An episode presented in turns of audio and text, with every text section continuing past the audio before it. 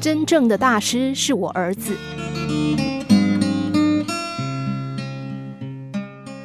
伯劳恩又失业了，在大街上转了一圈，也没找到工作。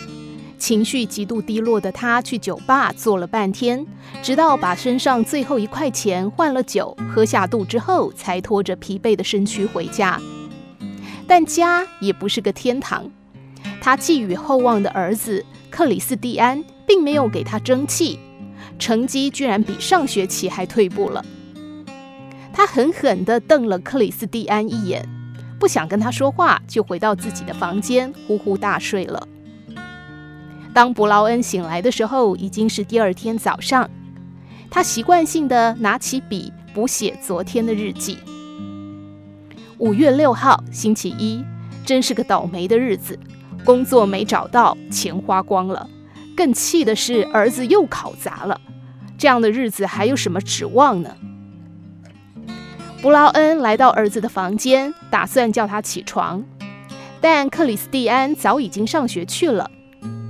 就在这个时候，布劳恩突然发现儿子的日记本忘记锁进抽屉里，于是他忍不住好奇看了起来。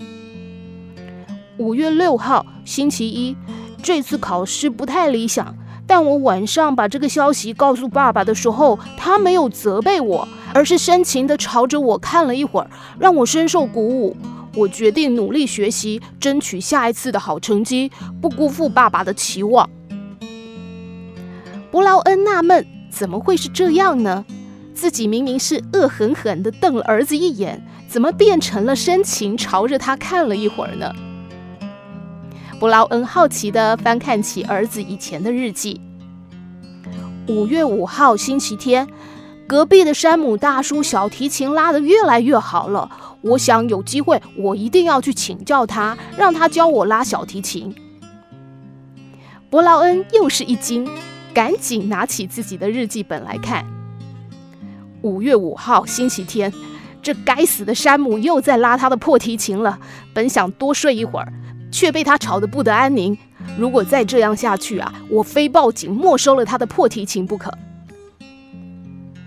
他不知道自己从什么时候起，已经变得如此悲观厌世、烦躁不安。难道自己对生活的承受力还不如一个孩子吗？从此，伯劳恩变得积极和开朗起来，而他的日记内容也完全改变了。